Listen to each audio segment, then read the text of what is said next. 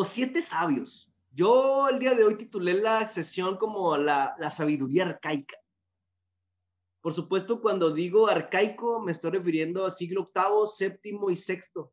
Todavía siglo quinto un poco antes de Cristo. Los siete sabios hay que ubicarlos como en, en el siglo sexto antes de Cristo. Y es interesantísimo porque obviamente el número siete aquí cumple una función especial. Siete digamos que, por ejemplo, entre, entre los pitagóricos tiene un significado muy, muy especial, un significado sagrado. Por ejemplo, se identifica el matrimonio como el, con el número 7 y eh, entre los pitagóricos. Y también el kairos. Ahorita voy a hablar acerca del kairos con, con el número 7. O sea, siempre implica como una, una totalidad, algo que es entero, completo, etc. Entonces habla de los siete sabios. Es interesante también notar que en la India también se hablaba de los siete richis, de los siete richis, de los siete sabios que habían recibido su capacidad de poetizar el mundo de los dioses. En la gran épica de Gilgamesh también se habla de siete sabios. En China se hay siete sabios, en Persia hubo siete sabios, o sea, los siete sabios se repiten en todo el mundo. ¿Por qué? No sé pero esta, esta, esta, esta figura en todo el mundo, sobre todo en la época antigua, de siete personajes, siete personajes que fundan la cultura. Esto, este es el punto principal de los siete sabios, porque los siete sabios, si algo fueron, fueron los fundadores de la Grecia antigua. Es decir, fueron siete personajes que eran algunos de ellos matemáticos, otros astrónomos, otros eran políticos, otros fueron legisladores, etcétera, que establecieron la base, el suelo del porvenir de la cultura griega. Por ejemplo, uno de los siete sabios fue Tales de Mileto.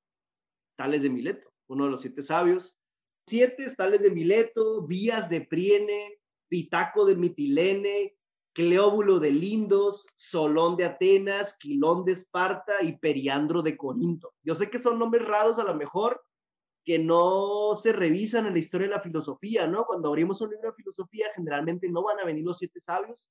Yo el día de hoy espero compartirles o que tratar de compartir la importancia de los, de los siete sabios y para empezar esta idea, ¿no? Son los fundadores de la civilización, de la cultura griega. ¿Qué es lo que aportan? Leyes y técnicas. O sea, estamos en una época todavía donde se consideraba sabio a aquel que era capaz de aportar algo para el crecimiento y el bienestar de la cultura humana. O sea, por ejemplo, un sabio, ¿por qué? Porque aporta leyes, porque aporta leyes, ojo aquí, como Solón de Atenas, inventa una constitución que no beneficiaba ya solamente a los aristócratas, sino que beneficiaba a toda la comunidad. Entonces, eh, aporta una novedad. Igual, Tales de Mileto, todos ellos aportaron una novedad que luego se ve que es como la raíz de la cultura griega. Por ejemplo, Pitaco de Mitilene, Pitaco de Mitilene. Él fue originalmente el que dijo Niotis Autón, que significa conócete a ti mismo. Pitaco de Mitilene fue el original, no fue, no es Sócrates, ¿eh?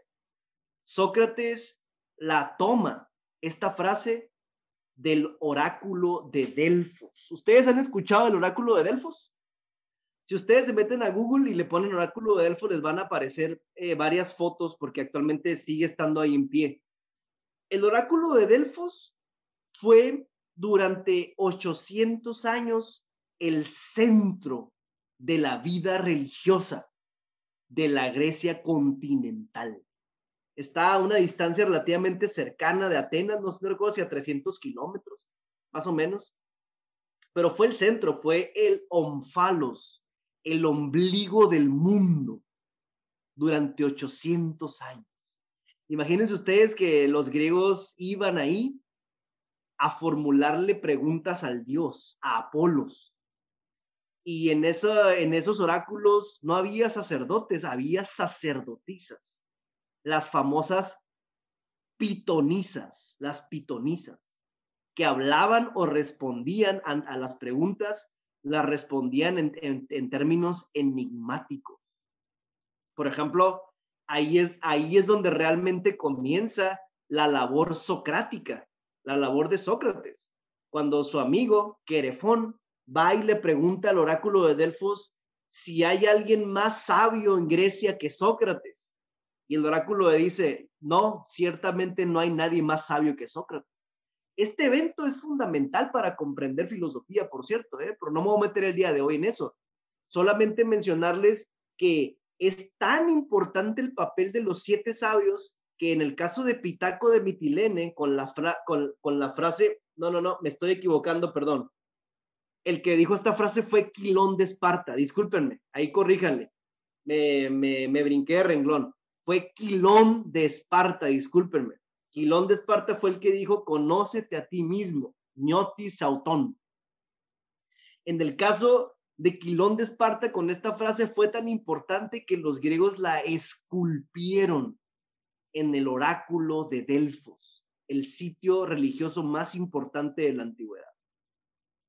Luego también, por ejemplo, Solón de Atenas, este legislador que les estoy comentando, tenía esta frase que dice, nada en exceso, nada de nada en exceso, que también fue inscrita en el oráculo de Delfos. Y yo les preguntaría, ¿qué significa para ustedes el conócete a ti mismo? ¿Por qué se inscribe en el oráculo de Delfos? ¿Por qué una frase tan pequeña los griegos le dan la categoría de una apotegma? Es decir, una, una sentencia que tiene validez universal. Digamos que puede tener muchas interpretaciones, ¿no? pero lo, que quiero destacar aquí es que los griegos le dieron un carácter de, un carácter sagrado al conócete, conócete a ti mismo, a tal grado que como ustedes recordarán, Sócrates también lo eh, hace esta frase como muy propia de su filosofía, de su indagación, ¿no? De su indagación filosófica.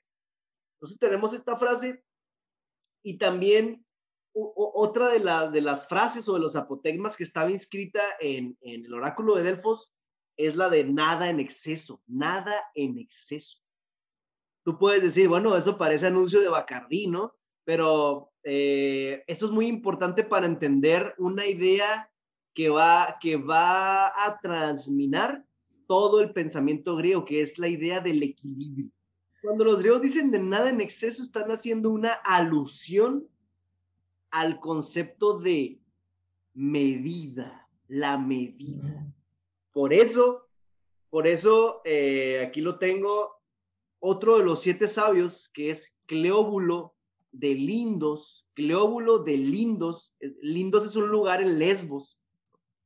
Cleóbulo de Lindos dijo, Metrón Aristón, que significa la medida, lo mejor.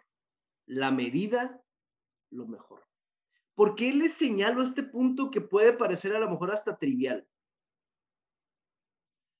Porque tiene todo que ver con la capacidad que los humanos tenemos de poseer un pensamiento exacto, de razonar las cosas y llegar a una conclusión que sea exacta y verdadera cuando no, yo no sé si ustedes en algún momento han, bueno, seguramente sí, ¿no? Obviamente sí, por supuesto. Pero por ejemplo, yo que he jugado ajedrez durante muchos años, cuando me pongo a analizar una posición durante mucho tiempo y que puedo llegar a una conclusión que yo sé que es correcta, yo percibo que el pensamiento tiene una medida que se relaciona con una medida, un punto exacto que está también afuera de nosotros. Es decir, que para los griegos el mundo, el cosmos, tiene una medida. Tiene una medida que los humanos podemos entender y podemos conectar con esa medida. Por eso los pitagóricos hablaban del número, el número. Es decir, que en la base, en el fundamento mismo de la realidad está el número. Esa es una idea sumamente importante, ¿eh? Porque vemos aquí algo que pues, los matemáticos pudieran actualmente confirmar. La realidad está matematizada. Los pitagóricos ya lo habían intuido, los griegos arcaicos, por supuesto, con esta idea de la medida lo mejor, nada en demasía, el ortos logos, o sea, esta idea de la medida que Platón va a llamar ortos logos, o sea, la capacidad, insisto, del ser humano de pensar correctamente, pero de pensar prudentemente y de atinar a través del pensamiento. Dice, mira, la medida tiene que ver con la templanza. Sí, sí, la medida por supuesto tiene que ver con la templanza. De hecho, perdón, Platón por ahí tiene un diálogo, ¿no? Eutifrón o de la templanza, si no me equivoco. Yo estoy hablando aquí de la medida en términos de pensamiento, ¿no? De razonamiento. Pero los griegos, por supuesto, como bien señala, mira, también hablaban de medida en términos de hacer, en términos de acción.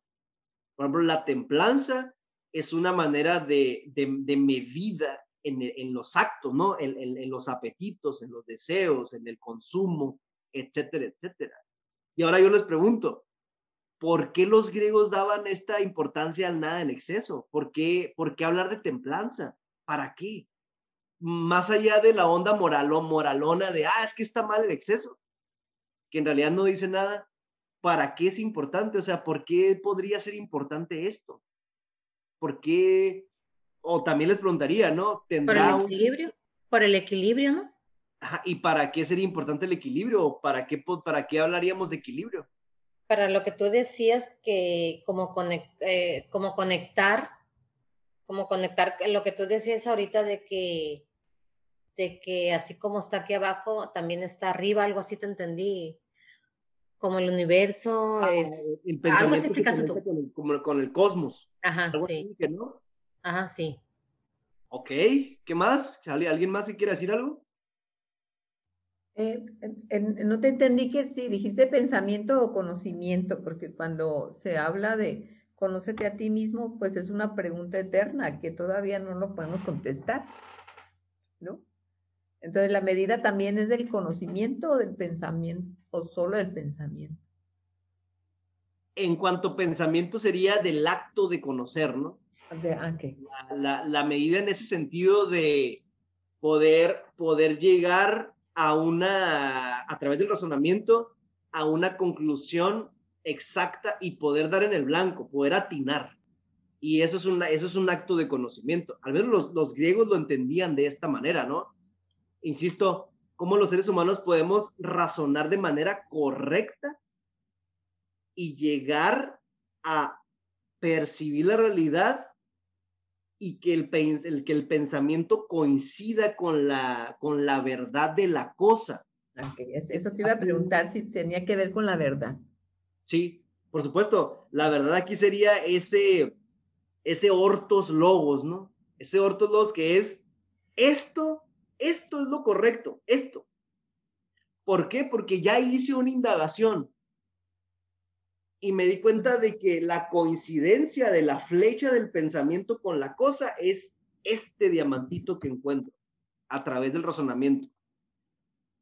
Eh, por supuesto, Platón tiene todo un método, ¿no? Hay un método en Platón que está descrito en la República. Ya les había hablado en algún momento también de los niveles del, conocimiento, desde la, desde la, la hasta, hasta la dianoia, etcétera, etcétera, ¿no?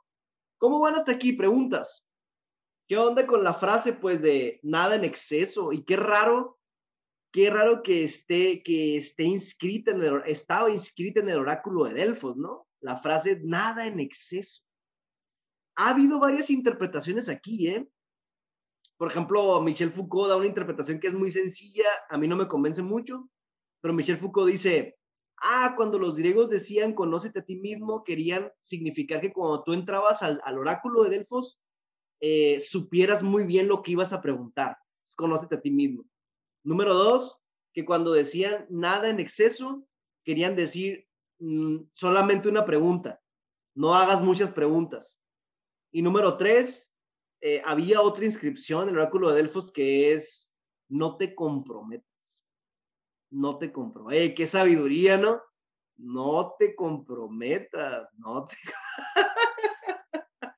Era, eran esas eran las tres frases del, del oráculo de Delfos. Conócete a ti mismo. No más que no entendemos eso de no comprometernos. entendemos, seguimos en las mismas. Los que no están comprometidos se quieren comprometer y los que están comprometidos se quieren salir. Vamos al revés. Conócete a ti mismo, nada en exceso y no te comprometas. Oye, este no te comprometas se refiere a que no, no le prometas nada a los dioses. Porque todo lo que digas allá adentro es real. E, e, es una, ese es un concepto de la palabra que los griegos tenían muy arraigado. ¿eh? Para los griegos no había separación entre el decir y el ser. Por ejemplo, los griegos no decían fácilmente el nombre de sus dioses. Nunca. Parménides, por ejemplo, en su famoso poema, no dice el nombre de la diosa. Solamente le dice la diosa, pero no dice quién es. Porque ellos sabían que en el momento en que un griego nombra a un dios, ese Dios de inmediato se hace presente. Entonces, cuando dicen no te comprometas es cuida mucho lo que vas a decir, cuida mucho lo que vas a prometer, porque lo que digas te están escuchando, te están escuchando. Entonces, nosotros también de, alguna manera podemos, podríamos repensar cómo actualmente el lenguaje está vaciado está vacío en gran medida. Como por ejemplo la palabra Dios ya no significa mucho. O sea, la palabra Dios es como que, bueno, pues es una palabra muy pateada, muy escupida, ¿no? Muy tan, tan, usada que ya no nos significa nada. O sea, ¿qué, ¿qué es eso? ¿Qué es eso? Ya no tiene un efecto, pues. En cambio, insisto, para los griegos y también en la India encontramos toda una filosofía del lenguaje donde, donde la palabra es la cosa. La palabra ya es lo nombrado. El nombre ya es eso que se quiere nombrar.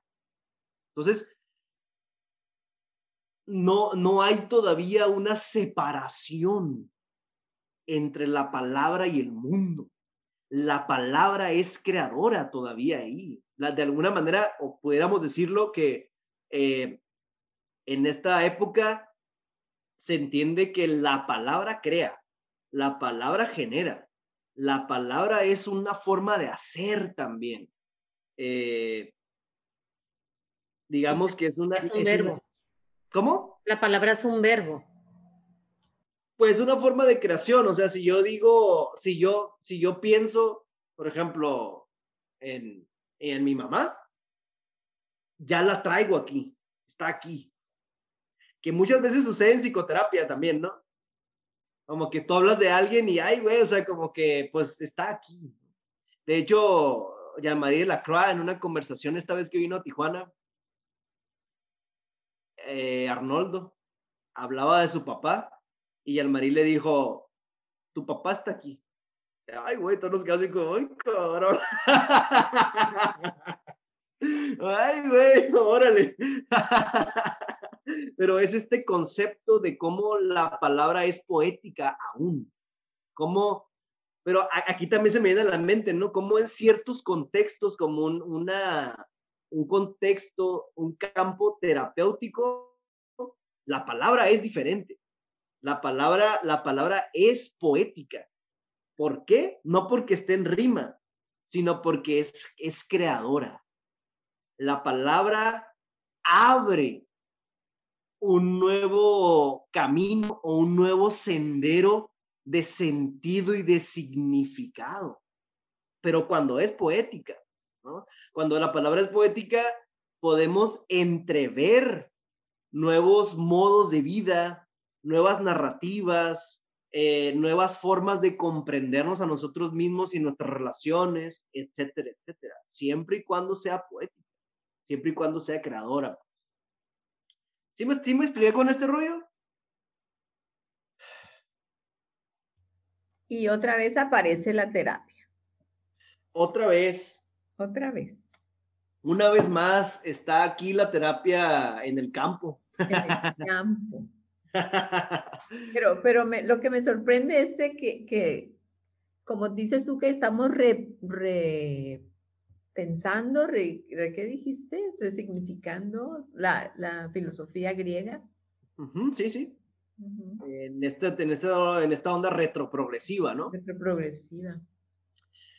Y de hecho, si ustedes se ponen a pensar, cómo en, en una sesión terapéutica realmente el lenguaje se ve revitalizado. O sea, ¿por qué? Porque, por ejemplo, el, tanto el consultante como el terapeuta se escuchan a sí mismos. Eso es bien importante. Paul, Paul, Goodman en el capítulo 7 dice, el verborreico no se escucha. Fíjate qué cabrón. Quizás los que dan terapia lo han, lo han comprobado con sus consultantes, ¿no? O sea, un verborreico, si, si si tú le pides, por ejemplo, que diga sus palabras lentamente y luego le preguntas, ¿cómo, cómo te escuchas? Ay, güey, se va a sorprender. Se va a sorprender porque, ah, cabrón, nunca lo había visto así. ¿Te fijas cómo actualmente es muy común que ya no sintamos las palabras, no las sentimos? Porque para, para nosotros la palabra ha decaído en retórica y en política. Está, está gacho eso. Yo les les sugiero leer, y creo que está en el grupo de filosofía, los etiqueto, les sugiero leer una, una entrevista que le hacen a Allen, Allen Ginsberg, este poeta beatnik, que se llama, ay, ¿cómo se llama? Palabras, palabra y creación, algo así, donde él dice esto también precisamente, ¿no? pues ya lo estaremos viendo con mayor profundidad. Es un tema que a mí me, que a mí me apasiona, ¿no? Este asunto de la, de la poesía, de la poética, cómo todo, podemos encontrar espacios donde sean creadores y creativos, etcétera. Por supuesto, si no tenemos oportunidad de ir a terapia, siempre tenemos la oportunidad de escribir, de llevar un diario, ¿no? Dice a Laura Alan. Alan, eh, Alan, ¿cómo se apellida?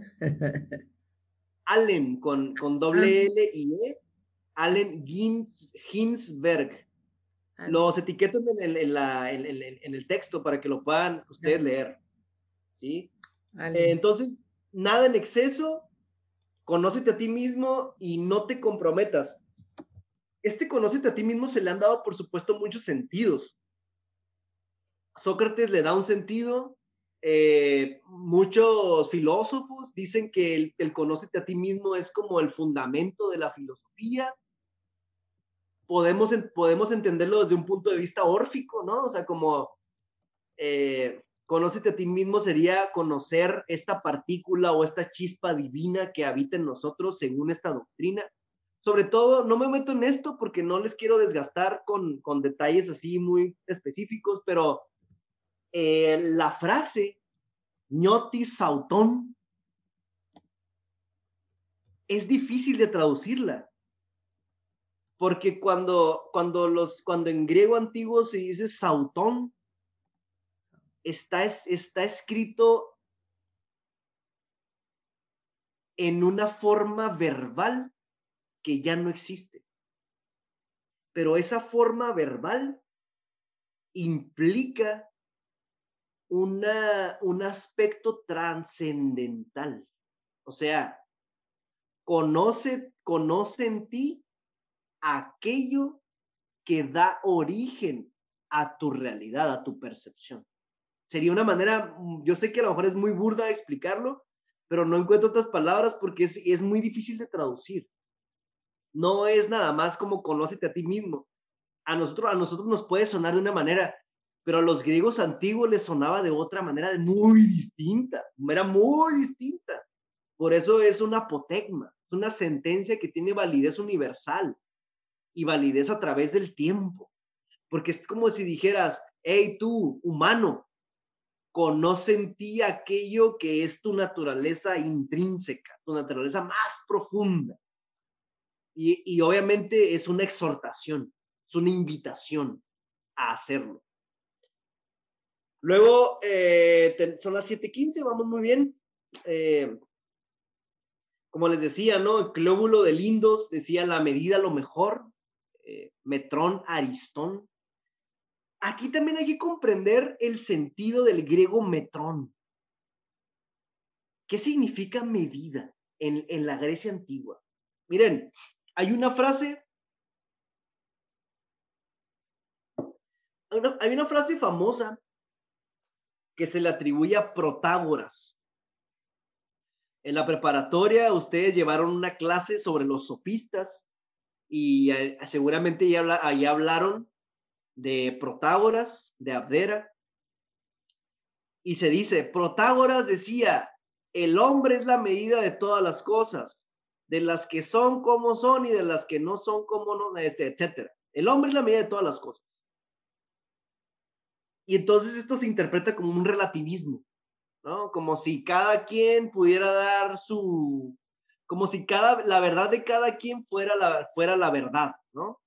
Como si todo dependiera del cristal con que se mire, como se dice comúnmente. Sin embargo, esa es una interpretación muy básica que no atiende hondamente, profundamente al significado de la palabra metrón. ¿Qué significa metrón en griego? Metrón originalmente significa la capacidad que tenemos los seres humanos de conceptualizar la realidad. Eso significa metrón. O sea, como, como, los, como una de las principalísimas actividades de la mente humana es ordenar lo que no estaba ordenado, ordenar lo caótico. De ahí que Cleóbulo diga la medida lo mejor. ¿Por qué? Porque no hay cultura. No es posible pensar en cultura en ningún sentido si no atendemos al hecho de que lo que hace el humano principalmente es darle medida al mundo, darle un sentido, ordenar aquello que es caótico, como cuando, por ejemplo, para que lo visualicen, Miguel Ángel. Fue Miguel Ángel el del, del David, Es el David de Miguel Ángel. Dice, mira, el principio del orden. Sí, exactamente, gracias, mira, es el principio del orden. Cuando Miguel Ángel toma la piedra esta famosa que va a ser el David y que dice el vato, ¿no? Algo así como que pues ahí está, pero pues nomás tengo que pegarle chingazos, ¿no? Esta, esta actividad, esta actividad de Miguel Ángel, de esa, esa piedra amorfa, sin un sentido, etcétera, quitarle lo sobrante y que aflore el David, eso, eso es medida. O sea, poderle dar a la naturaleza un orden, un sentido, pero sobre todo un ritmo. La idea de ritmo va profundamente ligada con cultura. Se nos olvida o simplemente no lo sabemos, pero no podemos pensar la cultura sin el ritmo. Los griegos lo sabían muy bien. Tampoco podemos pensar la cultura sin la medida. No hay cultura sin metrón. No hay cultura sin metrón. De hecho, cuando, cuando los españoles, por ejemplo, que llegaron acá a Baja California, ¿no? Y que se paraban ahí en un cerrito y que decían, todo esto es mío. Eso es una forma muy básica de metrón. O sea, poner límites, poner, poner un, un, un, cerco a lo que previamente estaba ahí nomás abierto. ¿Sí me, me estoy explicando hasta aquí? ¿Cómo están? ¿Sí, ¿Sí, vamos bien? Pues espero, espero que sí. Ahí me, ahí me dicen si, pues cualquier cosa, ¿no? Eh, espero que se haya captado el sentido, ¿no? De la palabra medida. Entre paréntesis, la palabra metrón eh, del griego es, la, es exactamente la misma que usan en la filosofía de la India cuando dicen maya, que yo sé que se ha traducido como ilusión, como el hechizo cósmico. Es una manera, no, yo entiendo, ¿no? Que es como una forma fácil de entenderlo, pero maya en realidad profundamente es exactamente esto. Maya es la capacidad que tenemos los humanos de construir la realidad, de edificar, de ordenar, de darle un sentido a lo caótico. Y fíjense ustedes cómo la filosofía ya desde los siete sabios inicia como una forma, un camino para exorcizar el caos. La filosofía es eso. La filosofía es un pacto eficaz y lujoso con el caos. Los que estudiamos filosofía siempre sabemos que el caos está debajo de todo, pero también sabemos que hay un orden y ese orden es lo que los humanos aportamos a la realidad. Si me está explicando, preguntas hasta aquí. A mí se me hacen temas muy cabrones, pero pues uno alcanza lo que era, ¿no? La, música y la poesía, la música y la poesía tienen una métrica. Definitivamente. Tienen una medida. Eh, pero también estoy pensando por lo que estabas comentando ahorita, que también eh, los, los conceptos las palabras también se les pone eh, cuando, no, de no solamente decir las cosas, que también tienen una, una definición que no podemos salirnos de ellas tampoco, o sea, un significado, ¿no? Pero, pero no sé si entren aquí las palabras, la, lo, que tú comentabas ahorita de, de, de por supuesto que entra, Laura, y muchas gracias por tu comentario porque este, encaja perfectamente. De hecho, cuando Sócrates busca la definición de, por ejemplo, belleza, templanza, poesía, eh, amor, etcétera, es eso. Busca la medida. La medida. Y, es muy importante porque generalmente, eh, desafortunadamente, eh, la secundaria y la prepa no nos enseñan a definir. Por ejemplo, ¿qué tan importante es definir qué es la responsabilidad? ¿Qué tan importante es definir qué es el amor? ¿Qué tan importante es definir qué es la libertad? Pero yo entiendo, obvio, que, que cuando hablamos, por ejemplo, del honor, la justicia, la libertad, son temas abstractos. Es decir, ustedes pueden ver bien esta pluma, ¿verdad? Sí, ¿verdad? Ven, ven que tiene un contorno definido, está, está definido, tiene una medida. Entonces podemos decir que esta pluma para nosotros es concreta, está ahí, está, está, sus contornos están perfectamente delimitados y si yo me la pongo aquí, va a tener aún más contraste, ¿no? Se ve mejor, está más concreta. Pero si yo les digo honor, ¿cómo lo delimitas? ¿Cómo lo defines? Si yo te digo libertad o si te digo templanza, en cuanto nos salimos poquito de los objetos, la definición se vuelve muy difícil. Entonces, sí tiene que ver con, por supuesto, con las, con las palabras, y por eso los griegos buscaban la definición, porque no se puede hacer ciencia sin definiciones. O sea, yo necesito tener bien definido mis conceptos para poder hacer filosofía, para poder hacer ciencia, para poder pensar. Si no, el pensamiento se hace muy confuso, volvemos al caos primordial. Entonces es, importante, es interesante pensar esto como los griegos son los inventores de la definición. Insisto, porque tiene... y, que además y que además no hay una sola definición. No hay una sola o digamos que hay niveles de definición. Ajá, porque cada autor define la, angustia de una manera. ahí, está Kierkegaard y está Heidegger que la definen diferente, por ejemplo. Claro, ahí tendríamos que agregar otro punto que es, solamente podemos definir algo cuando, cuando ese algo es observado. Entonces, ahí va, ahí va a depender mucho del filósofo, qué tan finas fueron sus observaciones, por ejemplo, con respecto a la angustia, ¿no? O sea, qué tan fina fue su penetración de pensar, de su pensamiento, para definir algo. Porque un definir siempre implica un observar. Obviamente aquí estamos hablando de una observación de tipo mental, ¿no? Lo que, lo que Platón llamaría eidos, o una observación eidética. O sea, cuando yo te digo triángulo equilátero, pues no existe en la naturaleza. Lo puedo dibujar, pero la naturaleza no existe. Yo me lo, yo me lo imagino, eso es algo idético. Entonces, implica una observación y aquí, aquí es donde entramos en cosas muy, muy profundas porque la calidad del filósofo va a depender de qué tan, qué tan sutil es su capacidad de observar.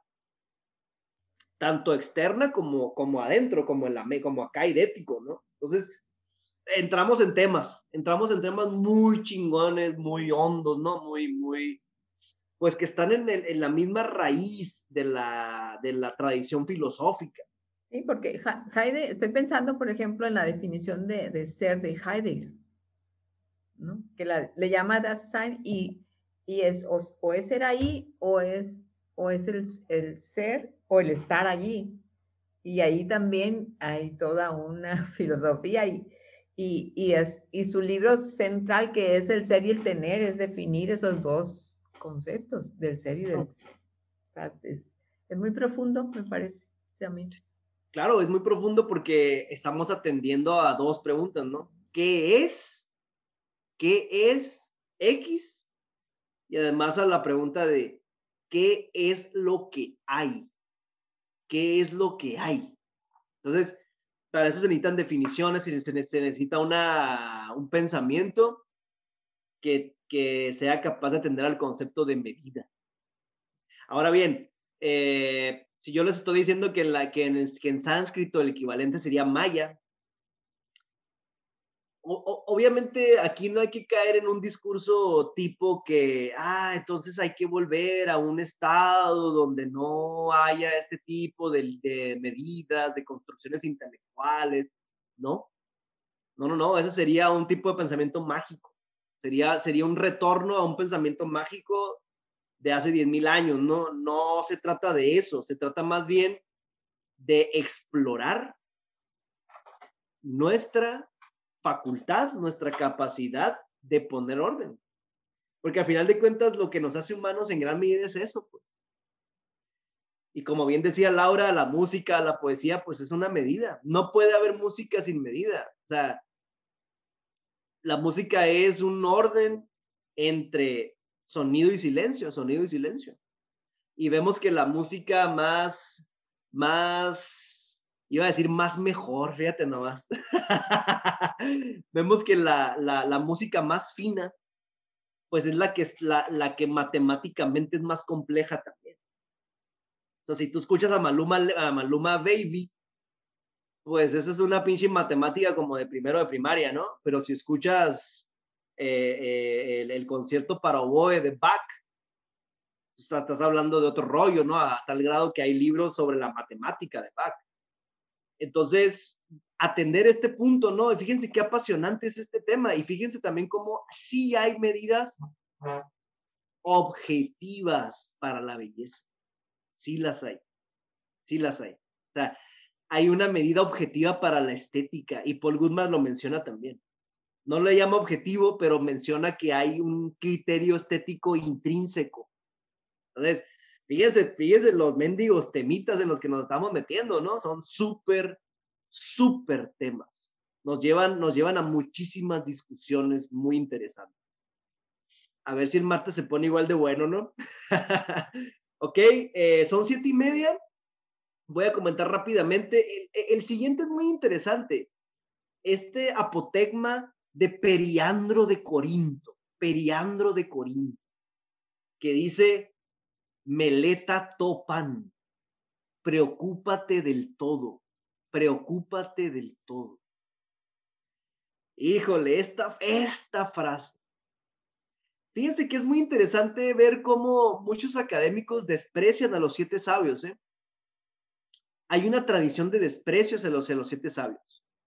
Eh, a tal grado que un, erudito español que se llama, si no me equivoco, era Rodolfo Mondolfo. Rodolfo Mondolfo traduce, traduce el Meleta Topan como sé solícito en todo. Sé solícito en todo. O sea, como si, como si, como decir, sé acomedido en todo. Sí me estoy explicando, ¿ah? Esa es una pésima traducción. Y cuando lo traduces como sé solícito en todo, degradas de inmediato el pensamiento. Porque lo que está diciendo Periandro de Corinto es, preocúpate de la totalidad. O sea, eleva tu pensamiento de las preocupaciones mezquinas, las, las tragicomedias domésticas de que no me hizo espuma el jabón, y de que se me acabó el aceite de cocina y me quiere dar el pinche infarto, eleva tu pensar hacia lo cósmico, eleva tu pensar hacia la totalidad. Podría, yo podría decir que este pensamiento es el fundador de la filosofía, ¿eh? o sea, porque en filosofía no queremos pensar eh, eh, objetos particulares, no, no, no queremos pensar eh, qué piensa una persona, queremos pensar cómo es el pensamiento. No qué piensa, no el contenido, sino las estructuras del pensamiento en, en su totalidad como humano. No queremos pensar qué es esta pluma particular. No, queremos pensar cuál es la esencia de los objetos que yo percibo, o sea, en general. Por eso se dice que los filósofos son generalistas. Pero esta idea viene de Periandro de Corinto cuando dice meleta topan. Que de hecho cuando dice meleta en griego es preocúpate, pero esta es la, esta es la raíz de la palabra meditación, ¿eh? meleta, que significa algo así como preocúpate, pero también observa, y presta atención a la totalidad. Actualmente, quizás eso esto no tenga mucho sentido, ¿no? Pero si reflexionamos, nos vamos a dar cuenta de qué tan importante es comenzarnos a pensar en relación con el todo. O sea, comenzarnos a pensar, como diría el, como diría el PHG también, ¿no? Como un, como un campo, organismo, entorno, pero al mismo tiempo como, como un proceso del cosmos. Esto sería una aproximación a lo que Periandro de Corinto dice, preocúpate de todo. O sea, túmbate tu rollo, no te preocupes de este objeto, no te preocupes del iPhone 12. Preocúpate, abre tu mirada, abre tu mirada y observa cómo la vida es muchas cosas, o sea, es, hay una totalidad ahí que es una apertura de la percepción al mismo tiempo. ¿Cómo están hasta aquí? ¿Bien? ¡Qué buen viaje, ¿no? Eh, Encantada con esta frase, Gennady. Somos un proceso del cosmos. Exacto, ¿no? Qué bonito concebirnos de, de, esta, de esta manera. Pues que si ustedes observan de hacer que esta idea, se van a dar cuenta de que es lo más natural. O sea, lo antinatural es concebirnos como, como cuerpos aislados, que estoy aquí yo y nomás estoy aquí. Esa es la visión cartesiana, pues. La, la visión de campo es, somos un proceso del y en el cosmos. O sea, volver a esta idea de que, de que somos, somos animales que estamos enraizados en un proceso, pues, que el PHG llama organismo entorno, un campo, un campo organismo entorno. Entonces es interesantísimo entenderlo. La verdad es que no lo vamos a entender hasta que hagamos una, una reflexión para poder volvernos a comprender de esta manera, ¿no? Cómo somos un proceso del cosmos y en el cosmos. ¿A poco no? ¿Ustedes han pensado de dónde viene todo nuestro alimento? No, pues del mercado de Soriana, no. ¿De dónde viene? Todo nuestro alimento, ¿de dónde viene? De la tierra. La naturaleza. De la tierra. Y más profundamente, o sea, dale más, pues. ¿De dónde de viene? Las, de las energías de agua, tierra, sol, aire. De la naturaleza, de Claro, claro. Pero si te fijas, todo nuestro alimento tiene su origen en el sol. Ah, del sol, sí. El sol. Y si te pones a pensar cuando tú comes, por ejemplo, te comes una ensalada, estás siendo parte de un proceso cósmico que parte del sol. Cuando tú comes y digieres y produces emociones, produces pensamiento, dese produces desechos, etcétera, todo eso forma parte de un proceso en el cual estamos inmersos. Pero pues, como no nos preocupamos del todo, nunca pensamos así. Yo, yo en casi todos los grupos, tanto de masoterapia como de filosofía, me gusta preguntar esto, ¿de dónde viene todo nuestro alimento? Y la gente se saca de onda con esa pregunta, pero es importante pensarlo, porque no solamente la papa viene del sol, el aire también y, sobre todo el, tercer alimento que es el más importante, las impresiones. impresiones. La luz, la luz. ¿El prana viene del sol? ¿Quién? El prana. Pues esto, ¿no? Los, los, alimentos. La energía, sí. Los alimentos vienen del sol, o sea, sobre todo el tercero que, que, es el más importante, las impresiones, lo que percibo, lo que escucho, lo que viene a, lo que viene a dar a mis, a mis cinco sentidos y que Kant decía que un ser humano no podía vivir ni un segundo sin impresiones. Viene del sol, es el sol. Entonces somos un proceso solar. Somos un proceso solar. Realmente. Entonces, si tú le preguntas a un científico, a un, a un químico, por ejemplo, hoy tengo un amigo que es bioquímico, yo le pregunté esto y me dice, es cierto, es totalmente científico el hecho de que los humanos somos solares y de que tenemos componentes de estrellas en nosotros. No, no, es una, no es una idea poética, es algo, dice él, está ahí, o sea, está ahí. Entonces, cuando entremos la próxima semana al tema de la escuela de Mileto, vamos a darnos cuenta de cómo estos vatos ya entendían perfectamente esto. Anaxímenes, Anaximandro, Tales, Anaxágoras, etcétera, ellos, ellos entendían esta idea. Por ejemplo, eh, Anaximandro hablaba de lo apeiron, apeiron, que significa lo ilimitado, aquello que no tiene fronteras. Y nosotros entendemos este proceso que les estoy describiendo como algo que no tiene una, una frontera sólida, flexi este, sí, sólida, inflexible. Vas a poder empezar a entender por qué este filósofo hablaba de, lo que no tiene fronteras. ¿Sí me estoy explicando? Oiga, Nadie, de hecho para los mayas su, deidad era, era, el sol, ¿no? Claro, en todo el mundo el, dios principal, la deidad principal o el numen principal ha sido el sol porque todas las culturas han comprendido que, que del sol vienen nuestros alimentos. No es como se dice, como muchas veces se dice, no, ah, es que adoraban al sol porque de día se sentían seguros. Nah, es una manera muy tonta de interpretarlo. En realidad es, es, una, es una cierta devoción al sol, porque si te pones a pensar, es la fuente de toda vida. O sea, es la fuente de toda vida y además de ahí vienen todos nuestros alimentos. Todos vienen de ahí. Hoy tuve una, hoy tuve una impresión, Gennady.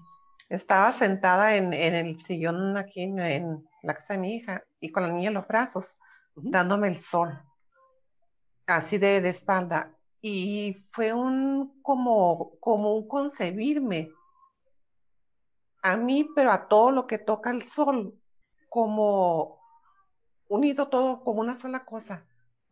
Fue una cosa así bien curiosa porque fue como, como algo que, que, que de repente te capté, no estaba pensando en eso ni nada.